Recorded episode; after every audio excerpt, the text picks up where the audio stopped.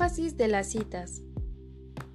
Las citas son expresiones de ideas de otros autores, las cuales pueden tener énfasis en lo textual o en el autor.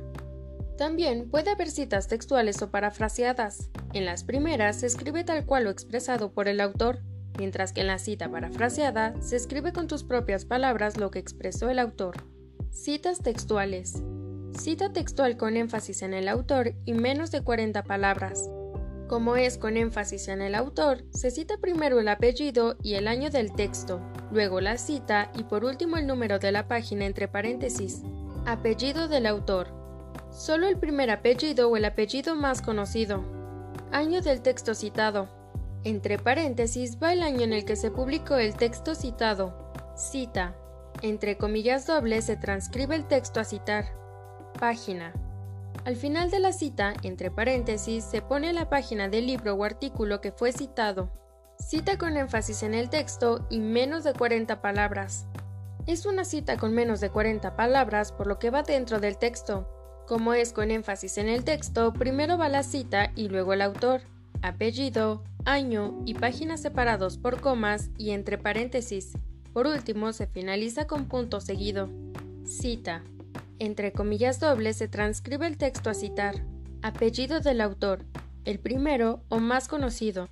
Año en que se publicó el texto citado. Página donde se encuentra el fragmento citado. Estos tres elementos se separan por comas y se encierran entre paréntesis. Cita con énfasis en el autor y más de 40 palabras. Al ser una cita que ocupa más de 40 palabras y por una cuestión de estilo, se inserta parte del texto dejando una sangría de 5 espacios. Se hace énfasis en el autor con lo cual primero se pone el apellido del autor, luego el año de publicación y luego la cita, que termina con un punto y la página citada. Apellido del autor. Solo el primer apellido o el apellido más conocido. Año del texto citado. Entre paréntesis va el año en que se publicó el texto citado. Cita. Sin comillas, en un párrafo aparte se transcribe el texto a citar, finaliza con punto. Página. Al final de la cita, entre paréntesis, se pone la página del libro o artículo que fue citado. Citas parafraseadas. La diferencia es que no se cita el texto tal cual, sino que se expresa una idea propia que tiene base en una idea de otro autor. Cuando la cita es basada en el texto, primero va el texto que hace referencia a la idea del autor y luego el autor y la fecha de publicación. Reglas según cantidad de autores. Según el número de autores, las normas APA plantean una serie de lineamientos. Dos autores.